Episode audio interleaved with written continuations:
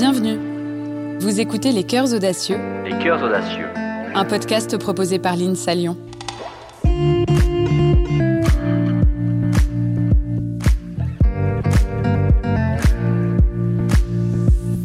Il est difficile d'imaginer à quoi ressemblera le monde de demain. Mais ce que nous savons, c'est que la science et la technologie sont parmi nos meilleures armes pour bâtir un futur plus durable. Et dans cette course contre la montre, c'est aux ingénieurs qu'il revient de façonner notre avenir en relevant des défis toujours plus grands. Il est donc essentiel que ceux qui conçoivent, fabriquent et parfois même dirigent agissent en hommes de science, mais aussi et surtout en citoyens éclairés. Alors dans ce podcast, nous sommes partis à la rencontre d'ingénieurs qui, en écoutant leur cœur et leurs convictions, ont fait le choix de l'audace, quitte à s'aventurer parfois sur des chemins inconnus, voire incertains. Des hommes et des femmes empreints de modestie qui mettent aujourd'hui leur savoir-faire au service du bien commun. Les ingénieurs ont un rôle clé à jouer dans l'avenir de l'humanité et ceux que nous avons rencontrés ont déjà commencé à le prouver. Toutes sortes de possibilités de plus en plus riches, de plus en plus fécondes sont offertes aux hommes. Les hommes feront tous ensemble le grand monde de demain ou bien ils courront à la catastrophe. Le risque n'est pas exclu, mais l'aventure vaut d'être tentée et je crois qu'elle gagnera et que ça réussira. Notre invité aujourd'hui s'appelle Jean-Mathieu Cousin. Il travaille au CEBIOS, le centre de référence en matière de biomimétisme en Europe. Et pour cet ingénieur, il est essentiel de se reconnecter avec le vivant. Apprenez de la nature, vous y trouverez votre futur, avait dit Léonard de Vinci. Une vision que partage notre invité, qui voit en la nature un formidable réservoir de solutions technologiques dont il est urgent de s'inspirer pour innover dans une perspective durable.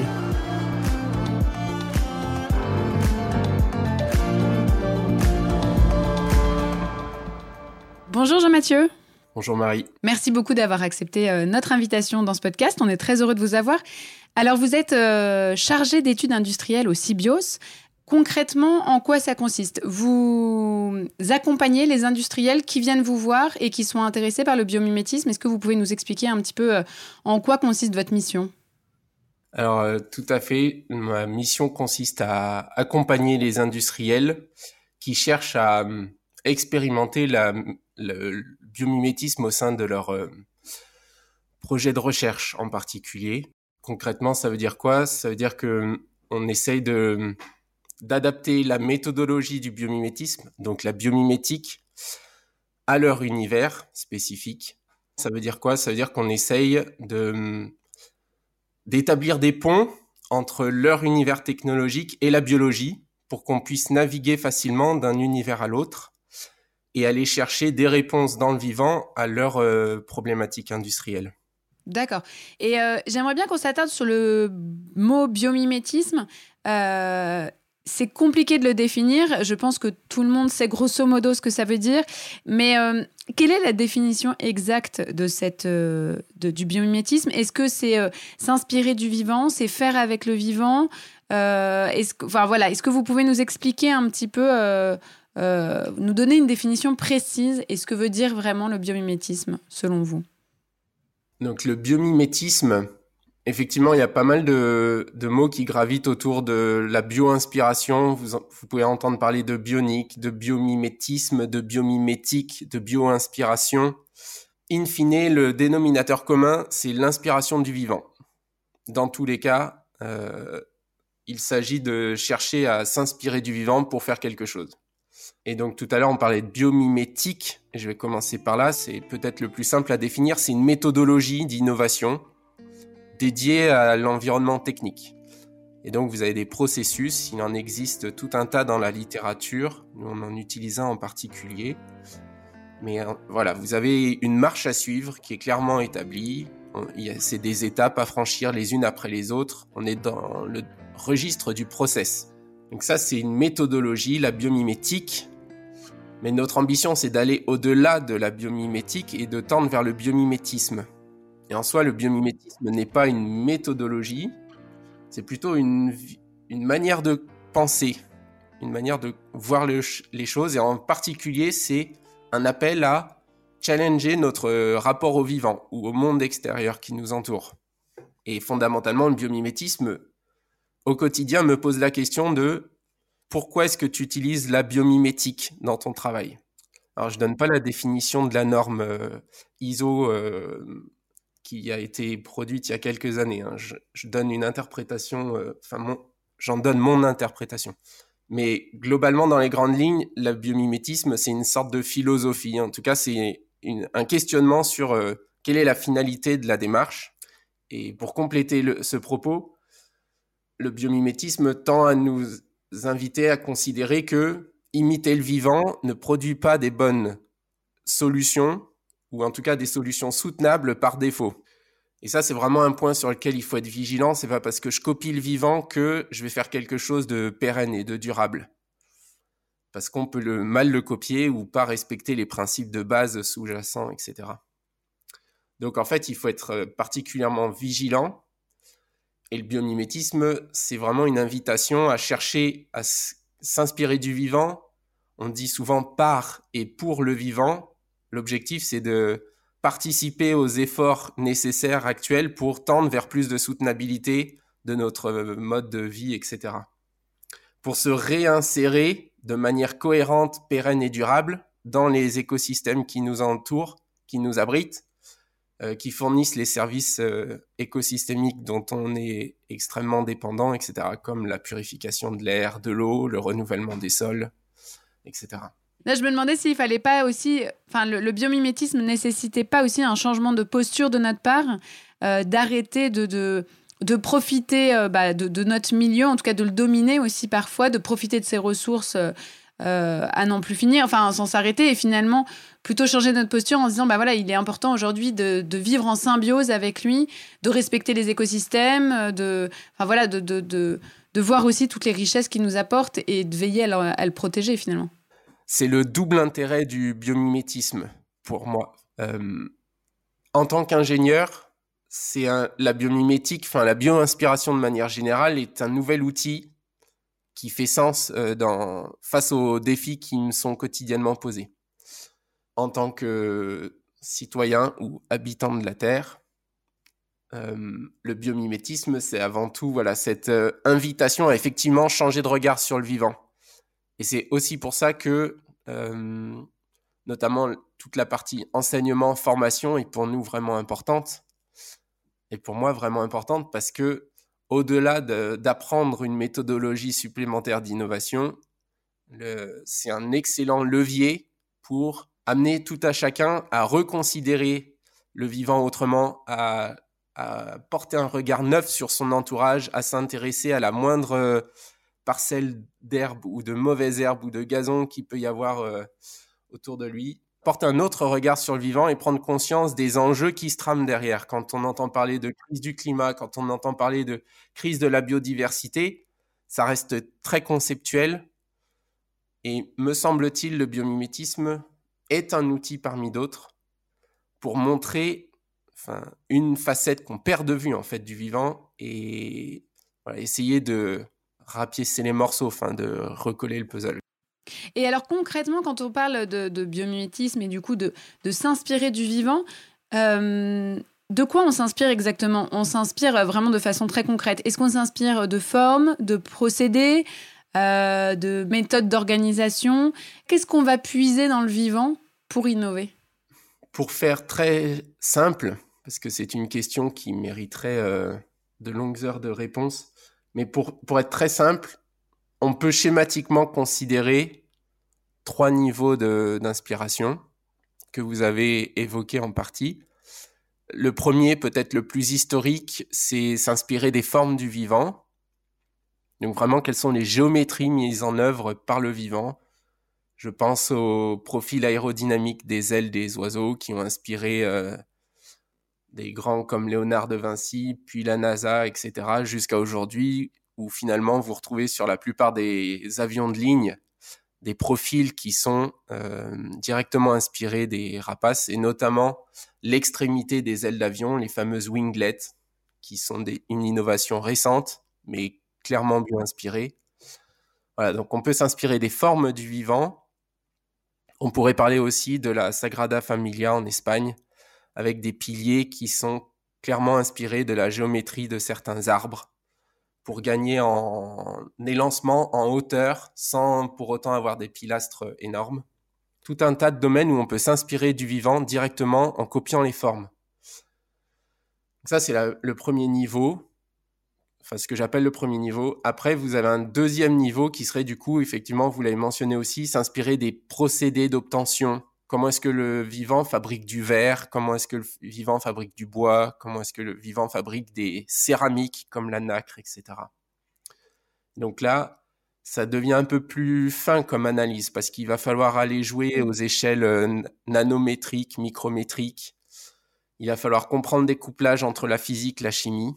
Donc de fait, c'est des innovations qui c'est une grille de lecture qui est arrivée plus tardivement parce qu'il fallait le matériel nécessaire et les technologies et le niveau scientifique pour comprendre tout ça.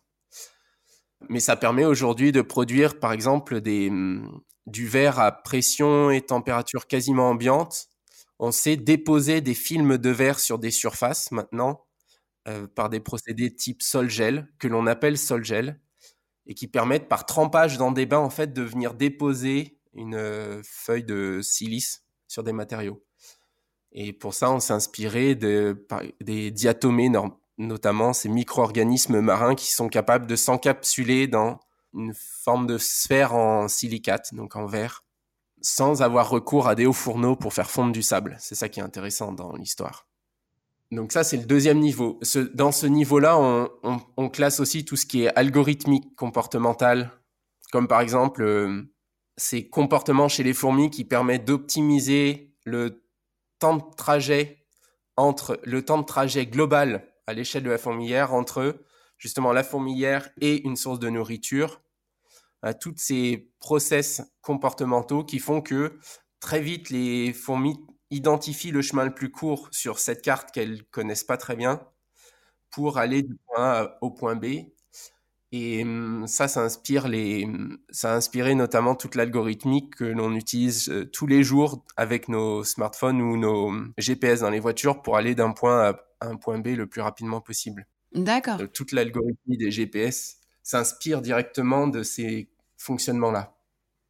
Voilà, donc ça, c'est la grande famille euh, de tout ce qui est process, algorithmie, etc. Le deuxième niveau.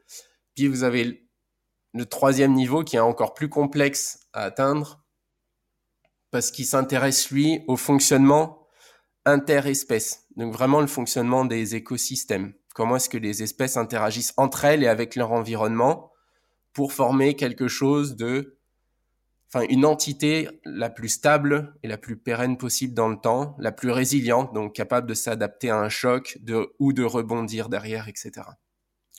Comment est-ce qu'une forêt fait pour euh, produire autant de biomasse au mètre carré pour abriter autant d'espèces, pour résister euh, aux intempéries, aux grandes sécheresses, etc. Par rapport à un arbre seul isolé, j'entends. Et derrière tout ça se cache ce qu'on appelle les principes du vivant, c'est ces sortes de lois fondamentales qui font que depuis 3,8 euh, milliards d'années, ben, la vie, elle perdure malgré des extinctions de masse, malgré des changements drastiques du climat, etc. Petit à petit, il y a voilà, des, lois fondamentales, en quelque sorte, qui se sont, qui ont émergé et qui font que le vivant est ce qu'il est aujourd'hui, à savoir une incroyable diversité d'espèces, habitant une incroyable richesse d'écosystèmes, de biotopes, euh, tous différents les uns des autres, depuis les cercles polaires jusqu'aux euh, fosses abyssales euh, au fond des océans, etc. Et derrière ces grands principes-là, on peut essayer de faire des parallèles avec des approches comme la permaculture, qui pour moi est une, euh, un exemple parfait de biomimétisme pour le coup.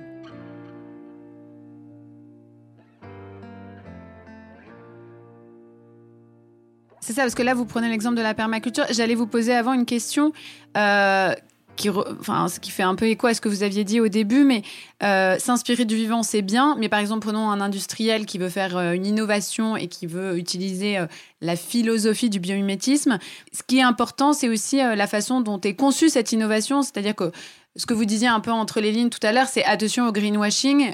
c'est pas parce qu'on on utilise le biomimétisme pour crée une innovation, qu'on est forcément que cette que cette innovation est forcément durable. quelle est la solution finalement, par exemple pour les industriels qui veulent innover avec le biomimétisme? C'est de quoi? C'est de coupler le biomimétisme à l'éco-conception, par exemple? C'est une des solutions possibles que j'avais pas encore évoquées, effectivement. Comment est-ce qu'on fait en pratique pour euh, aller au-delà de la bio-inspiration et tendre vers le biomimétisme? Une des solutions possibles, c'est de coupler la bio-inspiration, comme par exemple la biomimétique, à des outils comme ceux de l'éco-conception, pour justement faire le tri et tout au long du processus d'innovation, eh ben, aiguiller l'équipe dans la bonne direction. Donc ça peut être les outils de l'éco-conception, ça peut être euh, d'autres outils comme le FFSD, donc Framework for Sustainable Development. Voilà, il y a tout un tas d'outils. On pourrait utiliser les principes du vivant aussi, qui sont déclinés euh, de différentes manières suivant différents auteurs.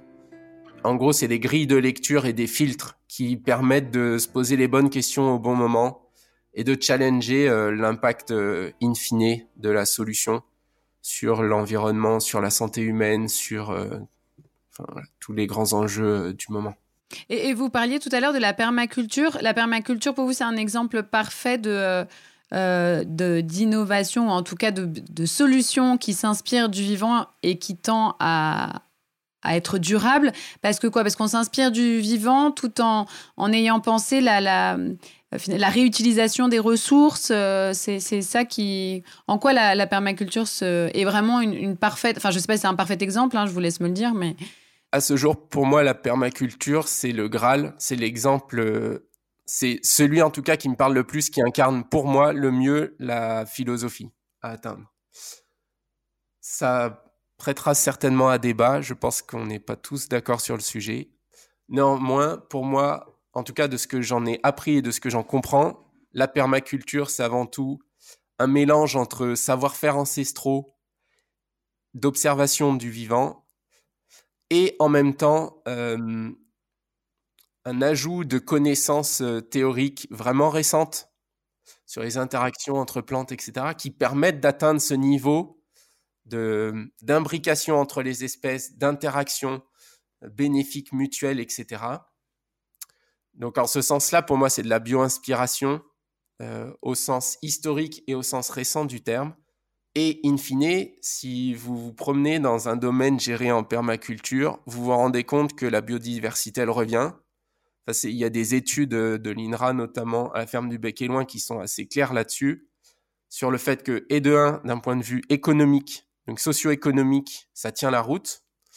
On arrive à produire autant de richesses, enfin la, productivité est suffisante pour euh, faire vivre un, exploitant sur une petite surface. Et en même temps, la biodiversité revient, on voit réapparaître des espèces qui n'étaient plus là depuis des, années, etc., etc.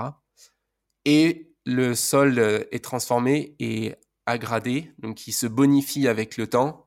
On est dans une logique de reconstitution d'un écosystème dont on tire une, une partie.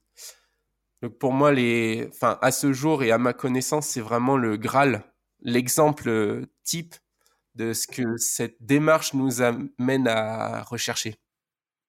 Et alors, euh, j'avais une question qui, qui, pour, qui, est assez concernante, je trouve, pour, euh, pour la plupart d'entre nous. On voit l'intérêt du biomimétisme pour, euh, pour l'industrie. Mais pour la vie des gens dans leur quotidien, euh, qu'est-ce que le biomimétisme peut changer? Alors vous avez, vous y avez un peu répondu avec la permaculture quand même, mais est-ce que, euh, voilà, est-ce que vous avez d'autres choses à apporter euh, à cette question? En quoi est-ce que le biomimétisme peut peut changer la vie des gens? Et surtout à l'horizon, par exemple, si on dit, on se dit les 20-30 prochaines années, est-ce qu'il y aurait un procédé ou une méthode, une innovation biomimétique qui pourrait apporter un, gros changement dans nos vies, euh, dans nos vies quotidiennes? Et si oui, ce serait lequel selon vous? Je vais tenter une réponse à tiroir, Marie, en deux temps. Euh, à l'ordre 1, on espère que euh, la bioinspiration, à moyen long terme, nous permettrait de produire de l'énergie à l'image de la photosynthèse, donc de ces plantes qui sont capables de convertir l'énergie lumineuse disponible en grande quantité, n'est-ce pas, euh, en énergie chimique directement utilisable par la plante elle-même. Donc on, espère, avec les travaux en cours, à, euh, moyen terme, pouvoir euh, trouver des alternatives énergétiques aux solutions fossiles actuelles. Donc ça, c'est typiquement le genre d'implication euh, dans la vie quotidienne de tout un chacun. On a parlé de l'alimentation avec des pratiques comme la permaculture, l'agroforesterie. Dans le domaine des matériaux, du bâtiment, beaucoup. Dans le domaine du bâtiment, on commence à émerger des solutions pour euh, faciliter le confort d'été avec, euh, sous nos latitudes, des étés de plus en plus chauds. Donc voilà, des enveloppes plus ou moins passives, des enveloppes pardon, de bâtiments plus ou moins passives, capables de réguler les échanges thermiques.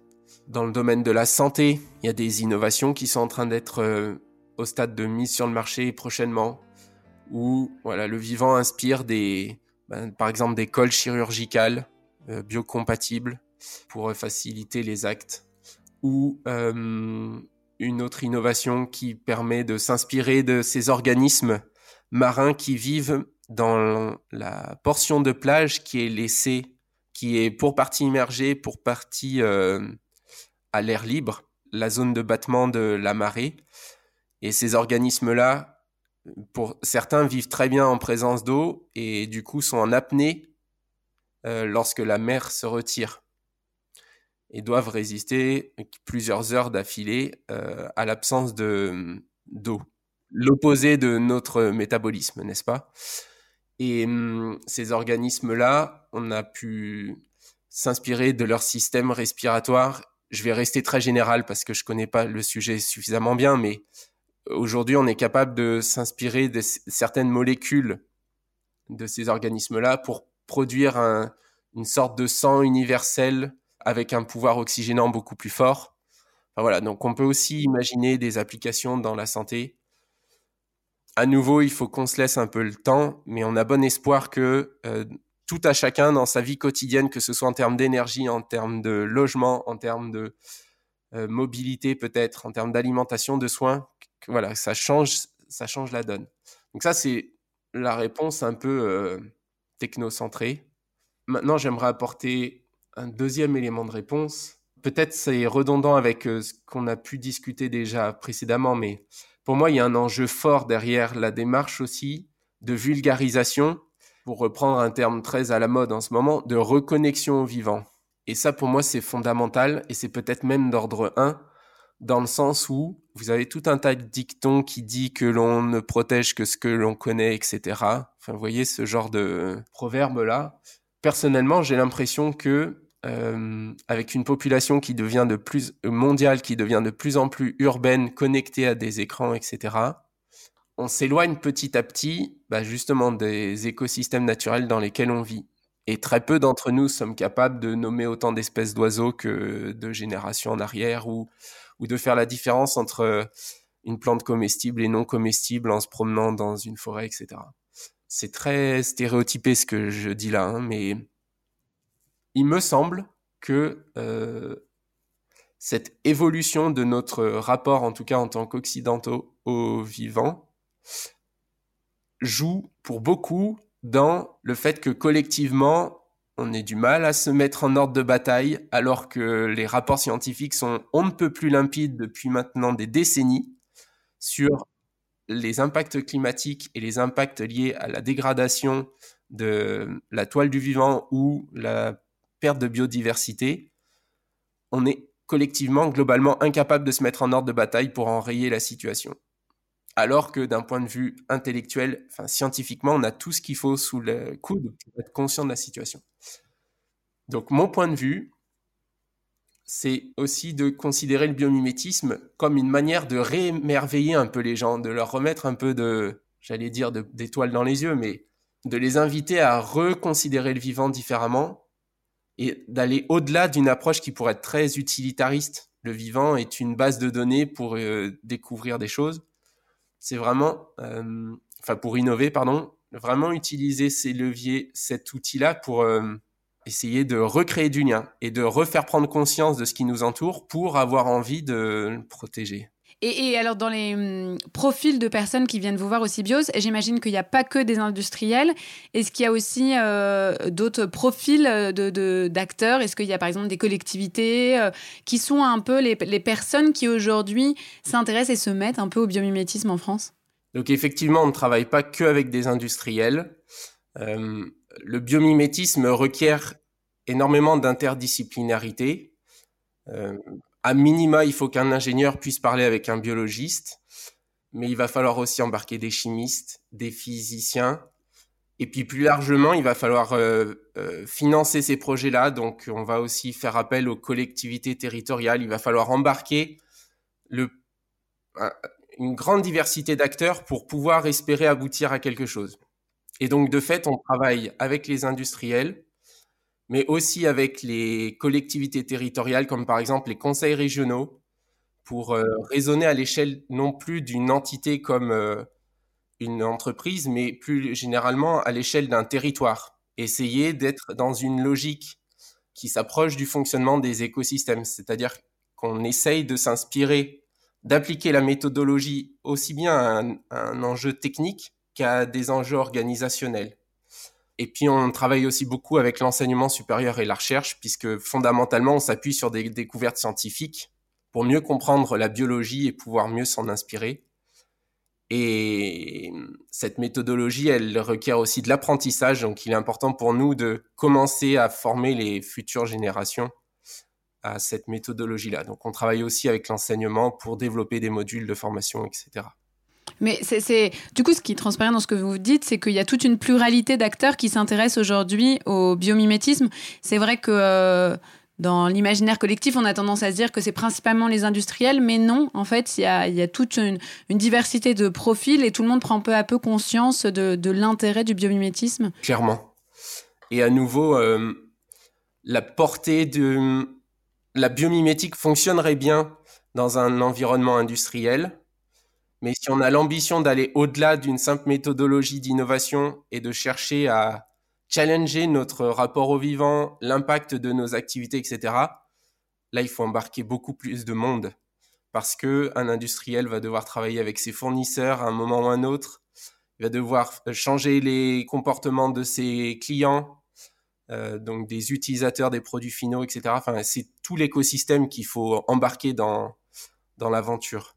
Super, bah merci beaucoup Jean-Mathieu, merci beaucoup pour, euh, pour cet éclairage passionnant, pour, euh, voilà, pour toutes ces, informations et ce décryptage de, de cette philosophie passionnante qu'est le biomimétisme. Euh, merci beaucoup de nous avoir accordé votre temps. Merci à vous Marie.